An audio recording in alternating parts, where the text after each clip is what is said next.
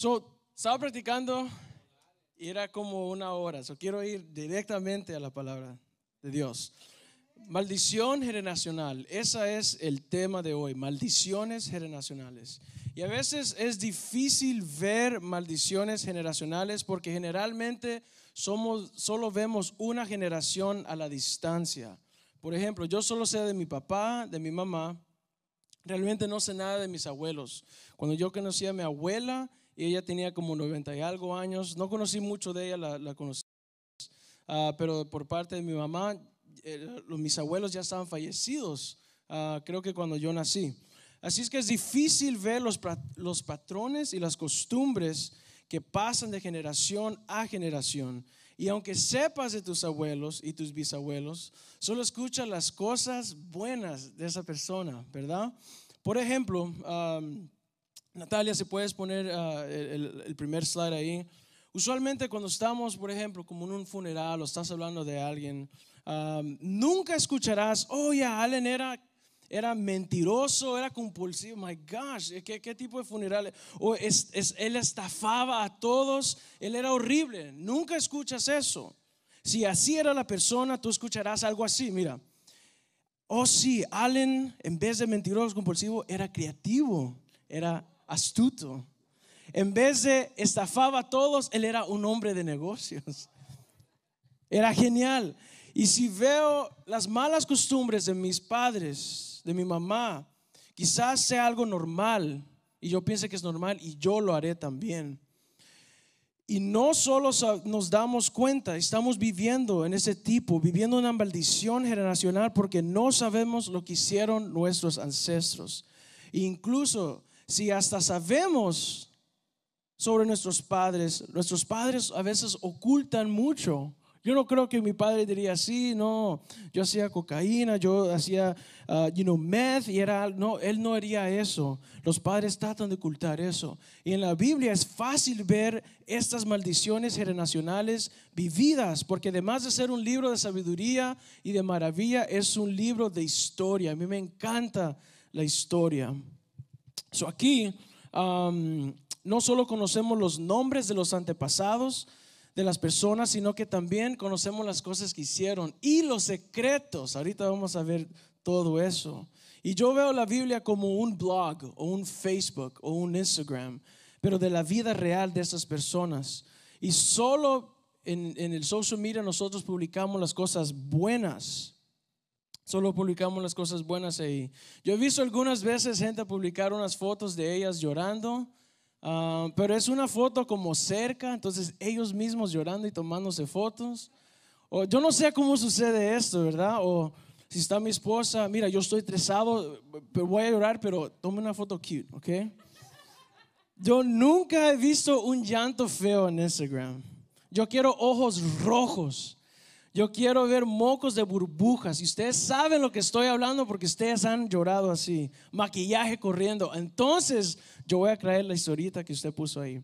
Pero veamos ah, las veces que los hijos hicieron lo que sus antepasados hicieron. Y quiero leer bastante la palabra de Dios porque es historia y es verdad. So, Génesis 12, el Señor le dijo a Abraham que dejara su tierra y eh, su padre, su familia, y fueron a tierra donde el Señor le iba a decir.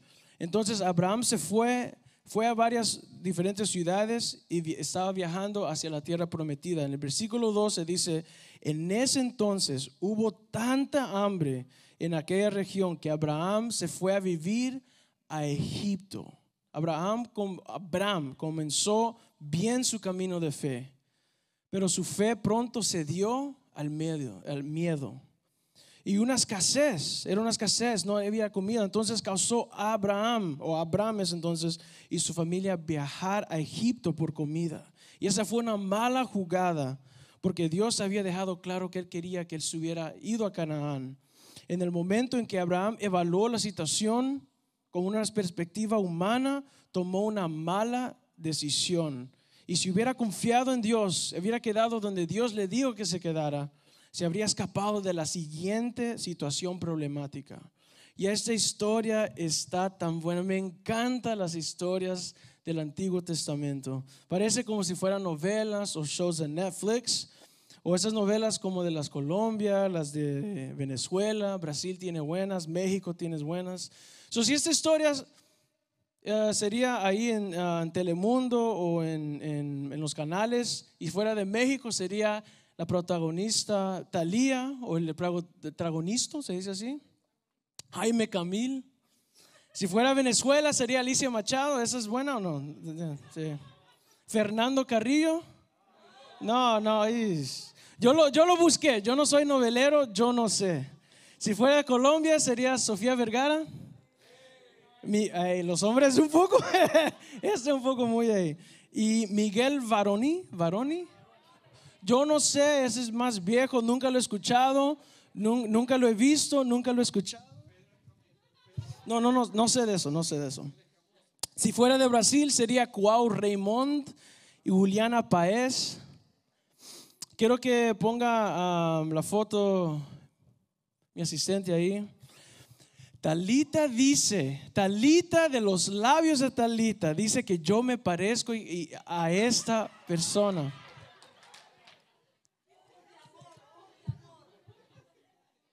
No se rían mucho, no se rían mucho.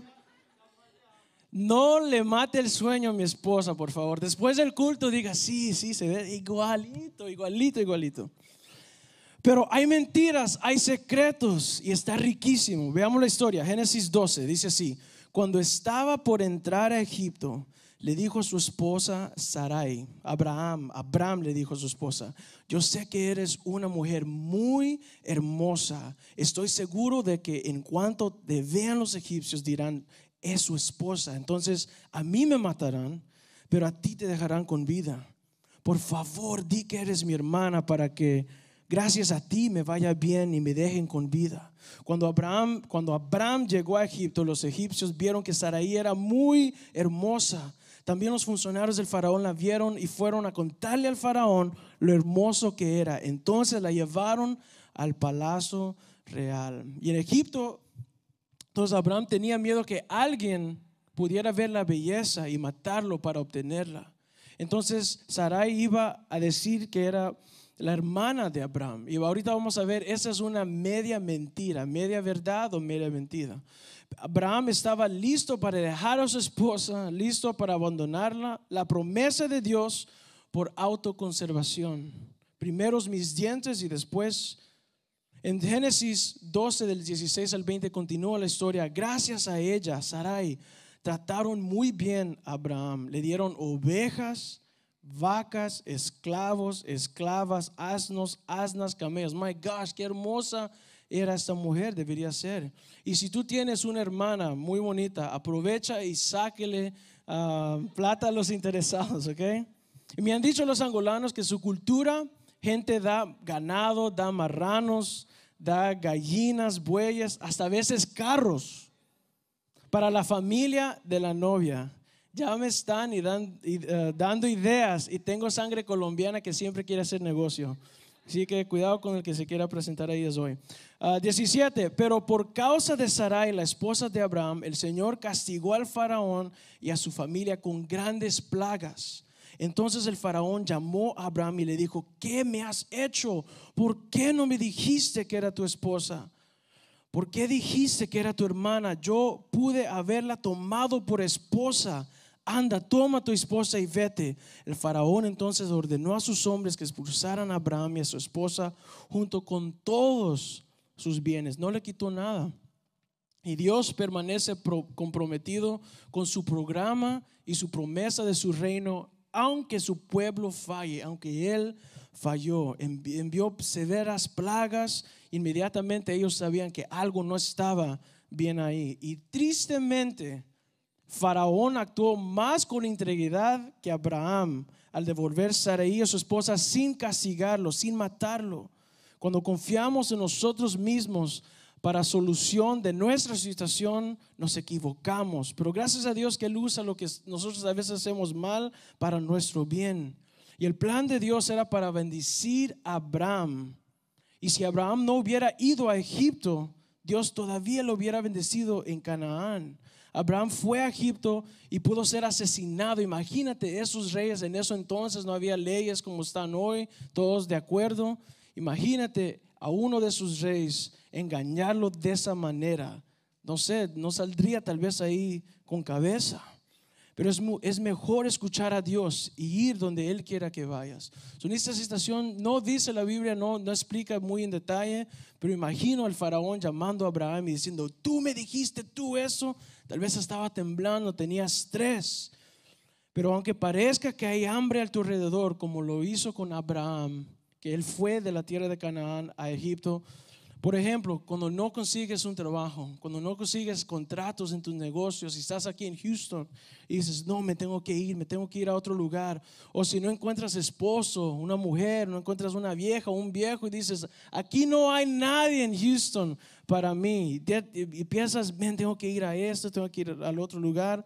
Pero si es el lugar que Dios quiere que tú estés, Él te bendecirá a tu debido tiempo. ¿Cuántos creen? Entonces en Génesis 20 vuelve a pasar lo mismo, la misma historia. Abraham llegó a una tierra donde gobernaba un rey llamado Abimelech. Y en ese momento Saraí tenía 90 años, muchachita. Y no era como entonces cuando vivían hasta 1800, ya era más corto. O tenía 90 años y aparentemente todavía era muy atractiva porque Abraham hizo lo mismo truco y el rey la llevó a ella al palacio, el rey Abimelech, otro rey. Pero Dios le dijo a Abimelech en un sueño las verdades entre la relación de Abraham y Sarai. Y lamentablemente fue nuevamente un rey incrédulo, no Abraham que hizo lo correcto y lo bueno. Entonces, él juró, vamos a ver aquí en eh, versículos 26, oh no creo que lo tengo. Ok, pero Abraham le juró a este rey, le dijo, yo nunca andría, eh, voy a hacer algo igual como esto. Y él dijo, por favor, ni yo, ni a mis hijos, ni a mis nietos, ni a, ni a ninguna familia, por favor, nunca me hagas algo así. Entonces, pasemos a Génesis 26. Hubo otra escasez en la tierra. Y Isaac, ahora descendiente de Abraham, se fue a una tierra donde reinaba el rey Abimelech. Y Abimelech fue la persona a la que Abraham le juró que nunca le mintiera. Y vamos a ver, Génesis 26, 7. Here we go. Y cuando la gente del lugar le preguntaba a Isaac acerca de su esposa, él respondía que ella era su hermana. Tan bella era Rebeca que Isaac tenía miedo de decir que era su esposa, pues pensaba que por causa de ella podrían matarlo. Algún tiempo después, mientras Abimelech, el rey de los filisteos, miraba por una ventana, vio a Isaac acariciando a su esposa Rebeca. Dijo, los hermanos no hacen esto. No se besan así, no se tocan así. Entonces mandó a llamar a Isaac y le dijo, ¿con qué ella es tu esposa? ¿Por qué dijiste que era tu hermana? Yo pensé por causa de ella podrían matarme, contestó Isaac. ¿Por qué nos hiciste esto? replicó Abimelech. Alguno de nosotros podía haber acostado con tu esposa y tú nos habrías hecho a todos culpables de ese pecado. Por eso Abimelech ah, envió esta orden a todo el pueblo. Si alguien molesta a este hombre y su esposa, serán condenados a muerte. ¿No te suena familiar de la otra historia que leímos? Es exactamente. Entonces, lo mismo que hicieron sus antepasados, Isaac también lo hizo. Y yo dibujé un árbol genealógico y me estaba metiendo demasiado. Yo duré como dos, tres horas y les estaba leyendo Génesis, volvía para ver quién era el padre. Entonces, um, yo lo quiero enseñar porque mi trabajo no, no tiene que costar algo. So, lo pueden poner, aquí está. Ok. So, es muy complicado, ok, pero se lo voy a explicar. Nahor era el papá de Terah. No lo puse ahí. Pero Terah tuvo hijos y hijas, pero los más principales de esta historia es Abraham, Nahor y Arán. Sarai no, no menciona a la madre, eso es media hermana de Abraham. Y ellos se casaron, tuvieron un hijo, Isaac. So Isaac, a través, si vas la línea para Terah, Abraham puede ser su tío y su papá, y su mamá es su tía y su mamá. Y al otro lado, Arán tuvo una hija, Milca, Milca se casó con Nahor, entonces es sobrina y esposa de él. Y ellos tuvieron un niño llamado Betuel. Entonces Betuel, Milca es la mamá y también la prima. Betuel tuvo a Rebeca y tuvo a Labán. Betuel, entonces Rebeca se casó con Isaac, entonces esposa y prima hermana también. Labán tuvo una mujer, oh, una niña llamada Raquel. Y Isaac y Rebeca tuvieron a Esaú, Jacob. Entonces Jacob se casó con Raquel. Raquel es esposa y prima de, ellos mismos. Entonces, my God. Um, entonces también, si tú ves, um, en inglés se dice great grand niece. No sé cómo, supuestamente lo puse en Google, es bisnieta. So, si vemos aquí, Nahor, o Betuel es el sobrino de Saraí, ¿verdad? Nephew. Y then Labán sería el great nephew de Saraí. Y Raquel sería the great grand niece de Saraí. So, todos están involucrados aquí. Me tomé tiempo, alguien lo va a ver, ¿ok? Entonces, téngalo ahí porque lo hice por una razón. Sara o Saraí hizo que Abraham se acostara con su sirvienta concubina porque deseaba tener un linaje, pero no tenía no podía tener hijos. No confió en Dios, así que tomó el asunto en sus propias manos. Acuéstate con mi sirvienta. Rebeca hizo que su hijo Jacob engañara a su padre Isaac y a su hermano Esaú. Ustedes saben esa historia, para obtener la bendición del primogénito. Labán era el hermano de Rebeca, que todos sabemos qué corrupto alguien, que, que Labán es que engañó a su sobrino que se casara con Lea. Y él trabajó siete años para ella, trabajó siete años para Raquel y hubo más engaños. Labán hizo algunos otros engaños, pero aún así Dios todavía bendijo a Jacob, porque los planes de Dios no pueden ser distorsionados por el hombre. Jacob antes había engañado a su hermano Saúl, fue engañado de la misma manera por su tío. Cada uno cosecha lo que siembra. Raquel, ahora mira eso, Raquel no podía tener hijos y por eso hizo que su concubina se acostara con Jacob. So igual lo que hizo Saraí, hizo Raquel también. Actuó la misma manera. Familia llena de trampas, engaños, traiciones y se transmite de una generación a otra generación. Y no lo vemos hasta que lo estudiamos. Pero como dije antes, mucho se pierde en la traducción. Incluso en nuestra era de la tecnología mucho se pierde. Porque pensaríamos que yo sé mucho más de Ken, yo sé mucho más de Dalita o de otros hermanos aquí, pero sabemos menos porque gente solo pone lo bueno ahí. Y quiero explorar otro descendiente de Abraham. 14 a 15 generaciones viene un muchacho llamado David y su hijo Salomón. Los nombres de los descendientes, descendientes es Abraham, Isaac, Jacob, Judá, Fares, Esrom, Aram, Abinadab, Nazón, Salmón, Boz, Boaz, Obed, Isaí, David y Salomón. Entonces David tuvo un problema con las damas, con las mujeres, con las viejas. Ustedes ya saben, me encanta contar esa historia. y mató a un hombre para esconder su adulterio. Salomón, su hijo, tuvo problemas con las damas también porque tenía la mayor cantidad de esposas y concubinas. Es como que el pecado se multiplicó peormente en la próxima generación. Y Dios le había dicho a los israelitas en Levítico y en Deuteronomio que no se cansaran con otras gentes, con otros pueblos, porque ellos vendrían con sus dioses y ellos se mezclarían. Entonces, el primer libro de Reyes, 11, 3 al 4, dice así: Salomón tuvo 700 esposas er, que eran princesas. ya, bastantes suegras. Y 300 concubinas. Todas estas mujeres hicieron que se pervirtiera el corazón, no por sexo, por otra cosa. Vamos a ver ahorita. algunos muchachos, algunos machones aquí, dicen, si yo viviera en ese entonces, yo tuviera más que el 800, 900. Ah, sí, cómo no. Tú ni puedes con la que tienes. Imagínate, imagínate 800, 800 esposas yendo a Ross todos los sábados. Te quebrarías. Y eso es que mi, mi vieja me dijo que Ross Es, es, es, es, no es como los TJ Maxx, ya es un poco mejor. Pero no el de Fry, porque el de Fry Road es muy pobretón. El de el TJ Maxx de la Bunker Hill, ese, ese tiene carteras de, de, mil. Entonces ahí está mejor. Y el de West Gray, que está allá por River Oaks, mejor porque tienes camisas de 300, 400. Ni podemos con una, ¿ok? Pero este tuvo 800, my gosh. Y él tuvo mucha plata. Um, en efecto, versículo 4, cuando Salomón llegó a viejo, sus mujeres le pervirtieron el corazón, de modo que él siguió a otros dioses y no siempre fue fiel al Señor su Dios, como lo había sido su padre David.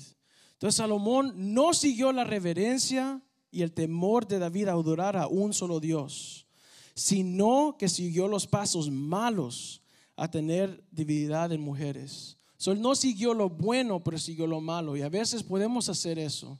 Mi padre puede tener buenas calidades, malas calidades, pero no se me pasa lo bueno, se me pasa lo malo. No se me pasa lo malo, se me pasa lo bueno. Y él técnicamente, Salomón, no hubiera desagradado, desagradado a Dios si no tuviera la habilidad de mujeres, porque fueron las mujeres que lo trajeron a ese punto. Y su hijo Roboán hizo lo mismo que su papá Salomón. Primer libro de Reyes 14 del 21 al 23. Roboán, hijo de Salomón, fue rey de Judá. Los habitantes de Judá hicieron lo que ofende al Señor con sus pecados, provocaron los celos del Señor más que sus antepasados. Además, en todas las colinas y bajo todo árbol frondoso se construyeron santuarios paganos, piedras sagradas, imágenes de la dios, diosa Aserá. Mira lo que un pecado grave hizo a la descendencia y el linaje. El problema de ser débil con mujeres no siguió a, la descendencia, no siguió a estos varios reyes, no, porque no dice específicamente que tuvieron 700, 200 mujeres, pero lo que sí trajo fue otro pecado. Y eso es lo que la maldición generacional hace. A veces trae algo que parece suave, pero detrás trae más cosas. Entonces trajo idolatría, trajo adorar a otros dioses y Dios detesta eso. Dios detesta todo pecado, pero adorar a otros dioses lo irrita más que todo y es el más importante de los mandamientos. Mateo 22, 37, 39 dice, ama al Señor tu Dios con todo tu corazón, con toda tu ser y con toda tu mente. Ese es el primero y el más importante. Porque si amas a Dios con todo tu corazón, con tu mente, todo tu ser, harías los otros más mandamientos. Dije la semana pasada que alguien que te ama, que alguien que te ama teme hacerte triste o, enojada o enojado. Si te amara con todo su corazón, con toda su mente, haría todo por hacerte feliz. No tendría amor egoísta. Todo lo que hace Quiero ir a comer donde tú quieras. Quiero ir a viajar donde tú quieras. A mí no importa con que usted esté feliz. Todo lo que yo hago es para hacerte feliz. Y yo deseo que ustedes tengan alguien que los ame de esa manera, especialmente los jóvenes, que esté a tu lado, que te amen, venga lo que vea. A muchachos, muchachas y los que están buscando también aquí. Y si piensas, nadie me va a amar así, no hay nadie en esos días que ame así, alguien te ha lastimado muy fuerte o estás escogiendo cualidades en tu novio, tu novia que no son importantes. Me gusta que me diga cosas bonitas. Él habla también, pero de la misma manera, la misma manera él habla a otras. Me encanta su ocho pack, su six pack y los musculitos que él tiene, como Ken. Pero a las otras viejas también le gustan eso. Búscate a alguien que tiene uno pack mi esposa, mi esposa dijo, dice que es sexy, le encanta.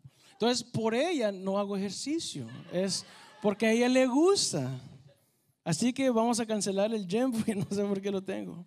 Pero yo quiero que ustedes tengan parejas así. Estamos hablando de amor, sexo, matrimonio, pero es algo que necesita, necesitamos hablar. ¿Por qué? Porque mucha del dolor de las, las de que vemos, yo y Talita hemos hablado con muchas personas, el dolor viene a raíz de separación de los padres, de las madres. Y es generacional. Y tú ves, la, la abuela se separó, la mamá se separó. Yo no quiero hacer eso. Yo quiero que ustedes tengan los mejores matrimonios. Y yo no estoy diciendo que yo y Talita tenemos lo mejor, pero gracias a Dios que Él hasta el día de hoy nos ha sostenido. Y no estoy diciendo que solo con Dios podemos estar juntos, ¿verdad? Pero porque tú conoces a mucha gente que está juntos por mucho tiempo y no tienen a Dios. Pero ellos tienen, si tú ves las bases bíblicas, aunque son ignorantes y no sepan, ellos tienen las bases bíblicas. Pero a pasar de lo que pasa, si estamos en situaciones, cualquier persona, yo he escuchado mucho, ah, no, no, no me cocinó, no me hizo esto, el divorcio, el divorcio. Es una palabra que es común es como, si no me gusta ella, pues en unos tres años, divorcio, divorcio.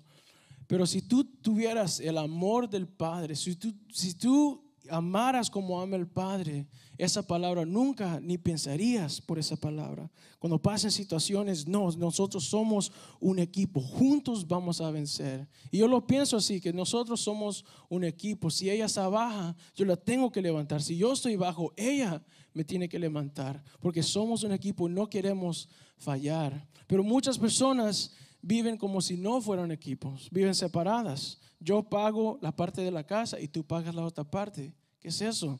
Son roommates. O este weekend, hey, los weekends son para mis boys, mis amigos. Tú te vas con las tuyas, yo me voy con las tuyas. Son roommates. Y si tú vives separado, separado van a ir.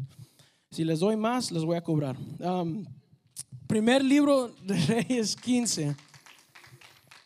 Vamos a seguir. En el, en el año 18 del reinado de Joroboán, hijo de Nabat, Abías ascendió al trono de Judá y reinó en Jerusalén tres años. Su madre, Macá, hija de Abisalón, Abías cometió los pecados que antes de él había cometido su padre generacional, pues no siempre fue fiel al Señor su Dios como lo había sido su padre David. En el segundo libro de Reyes 8, 16, 18 dice, en el quinto año del reinado de Jorán, hijo de Acab, rey de Israel y contemporáneo de Josafat, rey de Judá, Jorán, hijo de Josafat, ascendió al trono de Judá, su descendiente. Jorán hizo lo que ofende al Señor de nuevo, pues siguió el mal ejemplo de los reyes de Israel, de sus antepasados, como lo había hecho la familia de Acab, y llegó incluso a casarse con la hija de Acab. ¿Ustedes se acuerdan que yo hablé sobre Acab?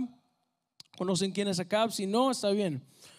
Jorán fue condenado como malo a la vista del Señor porque fue influenciado por una esposa y la esposa era la hija de Acab. Acab fue el esposo de Jezabel, Jezabel una queen ah, mala y ellos juntos hicieron desastre en el, reino de Israel, mataron varios profetas, hicieron desastres. Entonces, por la hija, por su esposa, él también fue influenciado y cayó.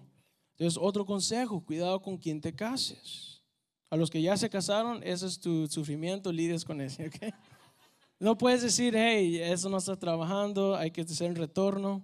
En Nordstrom es bonito porque me gusta Nordstrom, es un poco caro, pero si tú compras algo puedes retornarlo como en 10 años, 11 años. Entonces, pero aquí en el casamiento de Dios no se puede hacer eso, porque el juramento que tú hiciste en frente de los hombres es importante, pero más importante porque tú juraste a Dios que por vida estarías con esa persona. Entonces, si no estás casado y si eres joven, esa palabra es para ti. Escucha las advertencias de la gente. Escucha las advertencias que te dicen tus padres lo más importante es escuchar las advertencias que Dios te está tratando de decirte. Si estás saliendo con alguien y tú sabes que el Señor está diciendo no, escucha. Y si todos dicen lo mismo, no te cases. Nunca es demasiado tarde, pero cuando dices sí, ya es por vida, es demasiado tarde. Entonces aquí el legado de Acab, las maldiciones que él traía de sus antepasados, fluyó no solo a través del pueblo de Israel, pero el pueblo de Judá también. Y en el versículo 25, el año duodécimo de Jorán, hijo de Acab, rey de Israel, Ocosías, hijo de Jorán, ascendió al trono de Judá.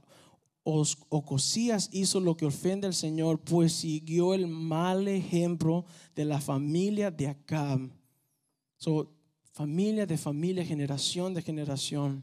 Entonces, ¿por qué cayó Israel? Porque no sé si ustedes saben la historia. um, el pueblo de Israel salió de Egipto um, y fue a la tierra prometida, ganaron con Josué, estuvieron ahí, pero empezaron a hacer estas cosas. y Ellos fueron otra vez esclavos de los babilonios, de los sirios, de otros. Entonces, ¿por qué cayó Israel en esto? Segunda de Reyes 17, del 7 al 23, dice así.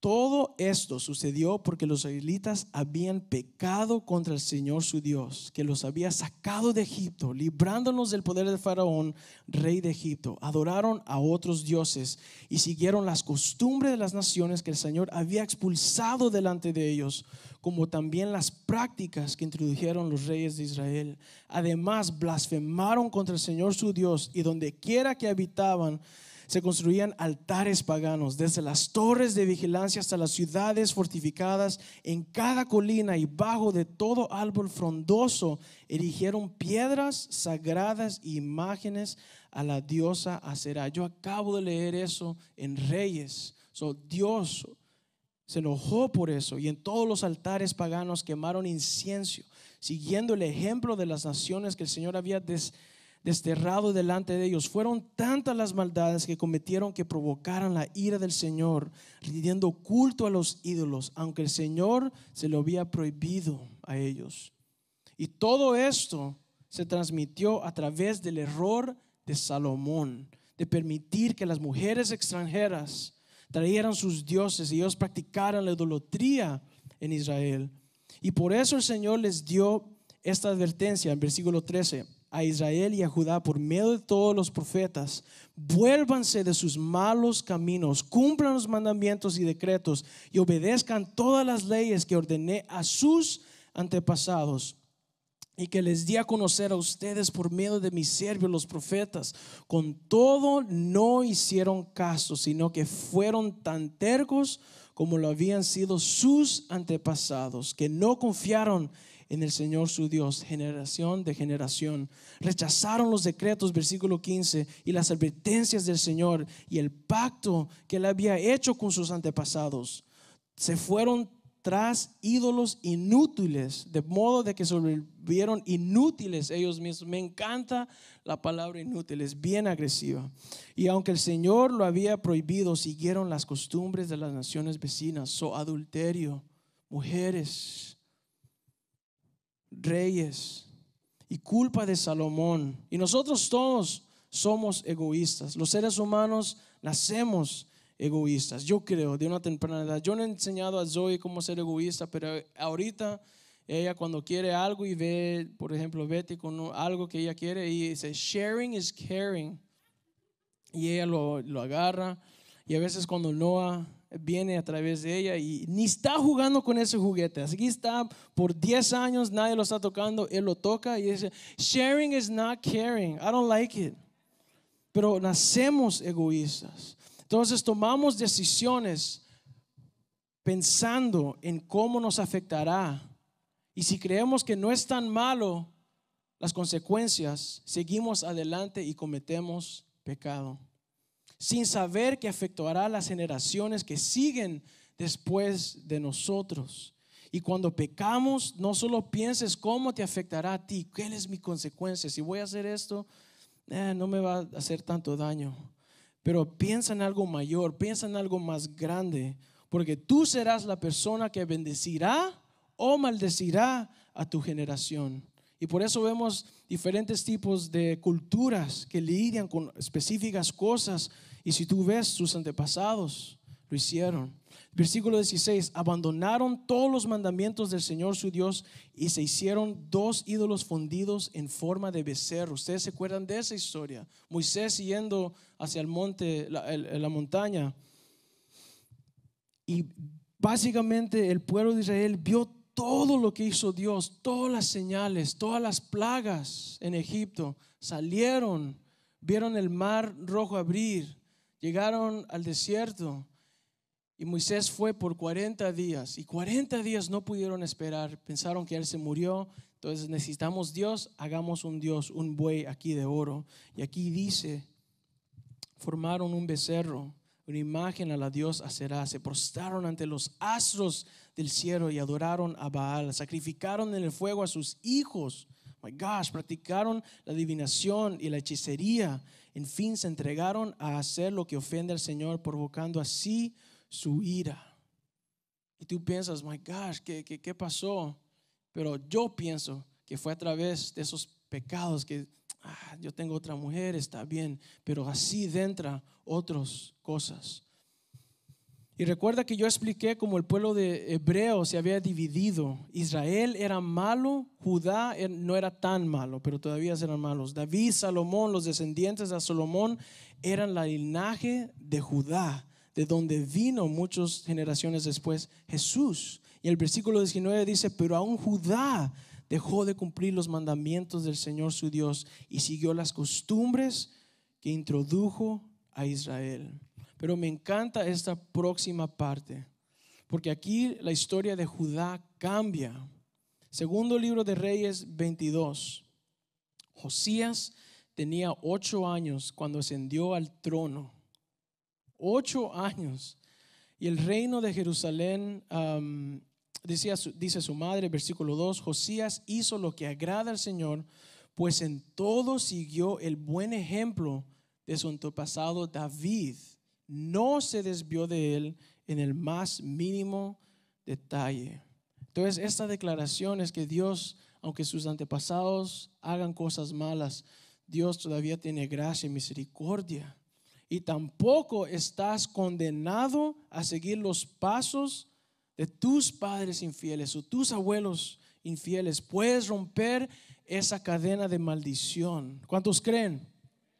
Entonces, versículo 8, el sumo sacerdote Gilquías le dijo al cronista Safán, he encontrado el libro de la ley en el templo del Señor, básicamente las escrituras, la Biblia. Entonces se la entregó a Safán y este después de leerlo le informó a este rey muy joven. Versículo 10, el cronista Safán también le informó al rey que el sumo sacerdote Gilquías le había entregado un libro en la cual se la leyó en su presencia. So él agarró ese libro, las Sagradas Escrituras, y se le leyó al rey joven.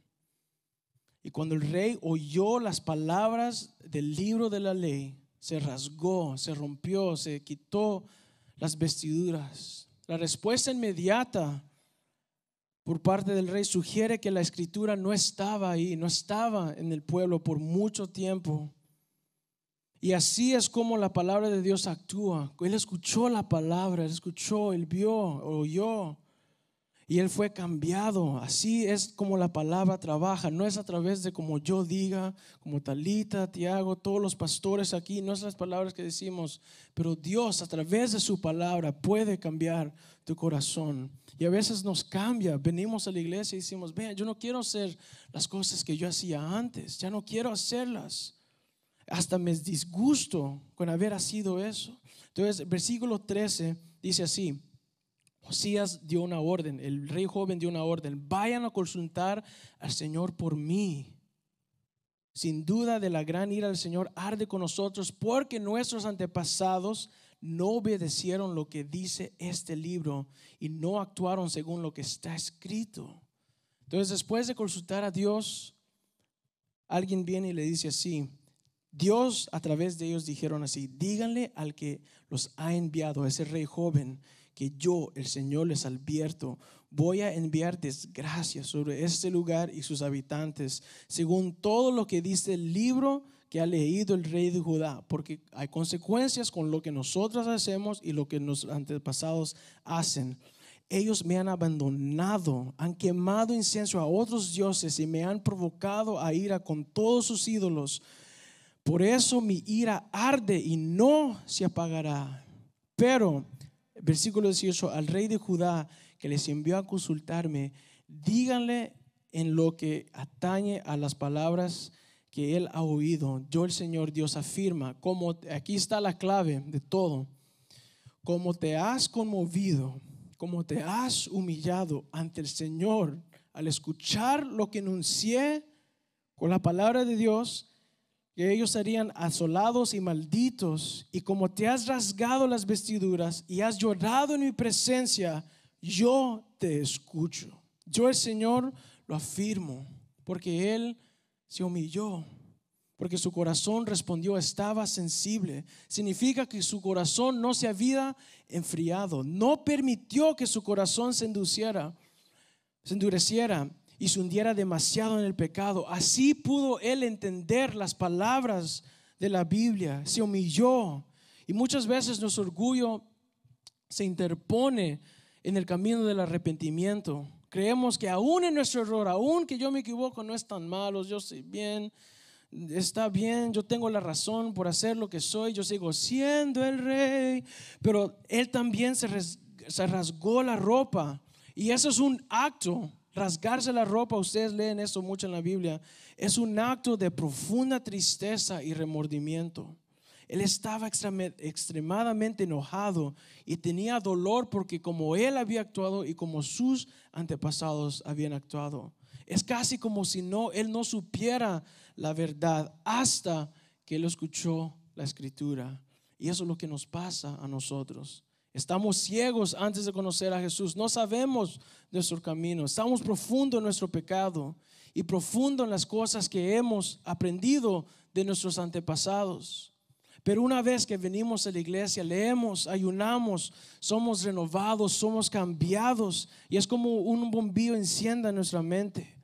Y no queremos hacer las cosas malas. Y, igual fue para este rey. Y en el libro Reyes 23, segundo libro de 23, el rey joven hizo que ellos fueron, que todo el pueblo fuera al templo para escuchar la palabra. Y Romanos 10, 17 dice, Así que la fe viene por resultado de oír el mensaje. Y el mensaje que se oye es la palabra de Cristo. Y él hizo un pacto. El rey joven dijo, yo quiero hacer un pacto con todos ustedes de guardar esto en nuestro corazón. Y hizo que el sacerdote sacara todos los ídolos que estaban adentro del templo. Imagínate qué malo fue Judá de permitir, por decir aquí tenemos un Buda aquí, tenemos esta diosa aquí. Es como pensar, nunca pasaría, pero a través del pecado crece, crece, crece y cosas van um, yendo más para abajo. Y el versículo 21 dice, después el rey dio esta orden al pueblo, celebren la Pascua del Señor su Dios, según está escrito en el libro desde la época, y mire, esto es bien sorprendente, versículo 22, desde la época de los jueces que gobernaron Israel hasta los reyes de Israel y Judá, no se había celebrado una Pascua semejante. En la época de los jueces, si ustedes se acuerdan, jueces era cuando estaba Sansón, era cuando estaba Gideón, que con 300 mató a varios. Y de ese entonces hasta Josías hubo nombres grandes Samuel, Saúl, Elías, my God, un profeta. Eliseo, tuve la doble porción de Elías. David, el mejor rey. Salomón. Son grandes nombres y ninguno celebró la Pascua como este rey. Y esa referencia es de cinco siglos, como 500 años. Y qué triste que el pueblo haya descuidado tanto tiempo la palabra de Dios. El versículo 23 dice, pero en el año 18 del reinado del rey Josías, esta Pascua se celebró en Jerusalén en honor del Señor. Ni antes ni después, versículo 25 de Josías, hubo otro rey como él que se volviera al Señor de todo su corazón, con toda alma y con todas sus fuerzas, siguiendo en todo la ley de Moisés. ¿Por qué no había nadie como él? porque él se apartó de las malas prácticas de sus antepasados y él también paró. Y la única forma en que podemos nosotros hacer esto, parar las maldiciones nacionales, es con la palabra de Dios, como lo hizo él. Es recordando lo que Jesús ha hecho. Por su sangre hemos sido limpiados. Podemos con su sangre romper toda cadena que nos tiene atado de generación a generación. Tenemos que volvernos al Señor. Y aunque nuestros antepasados se equivocaron, debemos reconocer el pecado de ellos y también lo que nosotros hemos participado. Y fue por la escritura, la palabra de Dios. Dios mismo, Jesús mismo es la palabra, la palabra viva. Entonces tenemos que someternos a sus mandamientos y así podemos romper las cadenas que nos siguen. Solo a través de Dios, solo a través del Espíritu Santo y Jesucristo podemos romper esas cadenas.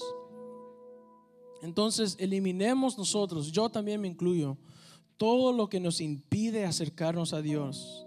Y como estamos hablando de amor, sexo y matrimonio, especialmente los pecados sexuales pornografía, fornicación, adulterio, incesto, poligamía, violación, homosexualidad, bestialidad, prostitución. Y algunos que yo nombré ahorita, tal vez tú dices, man, suenan exagerados, suenan feos. Pero lo, como lo dije el domingo pasado, algunos de los pecados suaves son los que te llevan a los pecados más graves, más pesados.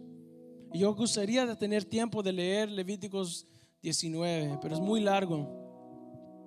Porque habla de las prácticas sexuales que no debemos hacer. Eso es todo lo que dice ese capítulo.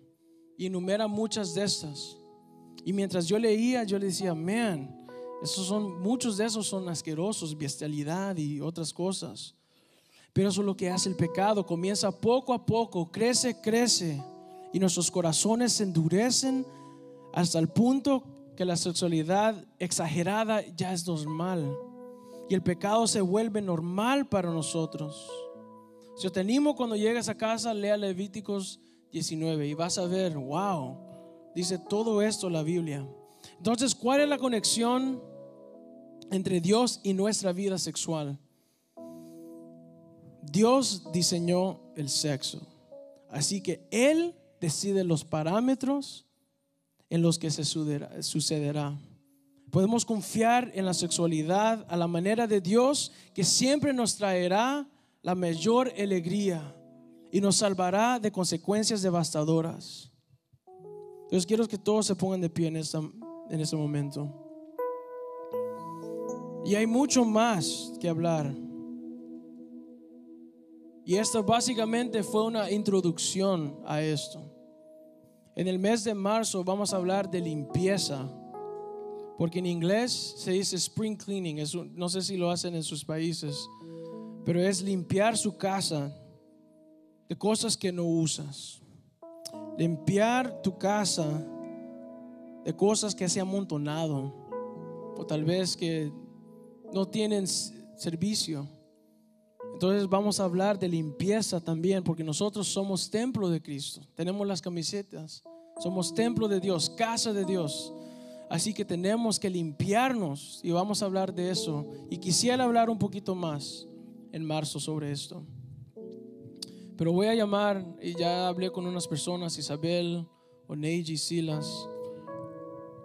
Todavía tenemos un poco de tiempo y quiero que ustedes estén ahí y vamos a orar con ustedes para que Dios rompe toda cadena que ha venido generación y generación, para que ustedes tengan matrimonios buenos, que busquen esposos buenos, esposas buenas y que escuchan al Señor y sigan a Dios. So, yo voy a orar primero y si puedes poner tu mano en alto, ahorita vamos a orar. Gracias Señor por esta mañana. Gracias Señor que todos están aquí y estamos aprendiendo de ti. Estamos aprendiendo de tu amor y como generación a generación a veces se pasan cosas malas o se pasan cosas buenas, Señor. Señor, en ese momento atamos, reprendemos toda cadena que ha sido transferida de mi papá, de mis abuelos, y tal vez cosas que yo no sé o que yo no vea, yo no tengo idea. Ahorita, Señor, en ese momento la reprendemos y declaramos a Iglesia Hispana Betel, Iglesia Betel Houston, libres de todo eso. Puede ser pecados sexuales, puede ser tal vez actuando con ira, tal vez traición, engaño, o ser un mentiroso compulsivo, o ser engañadoso, no sé qué sea, Señor, pero reprendemos todo eso en ese momento. Y que mis hijos no saquen lo que yo saque, que ellos sean más santos que yo, que yo les pueda instruir a ellos tu palabra, que yo les pueda enseñar de la manera real que se debe amar, que se debe de buscar, tirando todo todo Dios que no es Dios con D grande, tirando todo Dios de D chiquito de nuestras vidas, Señor. Cosas que nos han afectado, Señor. Yo reprendo en el nombre de Jesús a cada persona aquí. Las declaro libre y declaro que en ese día en adelante que ellos puedan empezar de nuevo, empezar limpios en un camino contigo mucho mejor. Tal vez no es su culpa por haber sido ah, hecho cosas porque sus antepasados lo hicieron, pero ahora que estamos en la luz, ahora sabemos la verdad y no hay excusa, Señor. Escuchamos tu palabra, venimos, oramos, adoramos, ayunamos y no hay excusa, Señor. Pero ahora sabemos la verdad, sabemos lo que está en tu palabra. Y eres tú es que escribió este libro, eres tú que nos hablas a través de la palabra de Dios. Y así podemos mejorar nuestra generación. Declaro a todos aquí libres, Señor, de esos pecados que nos atan. En el nombre de Jesús. No olvides de suscribirte para que no te pierdas un servicio. Que sean bendecidos.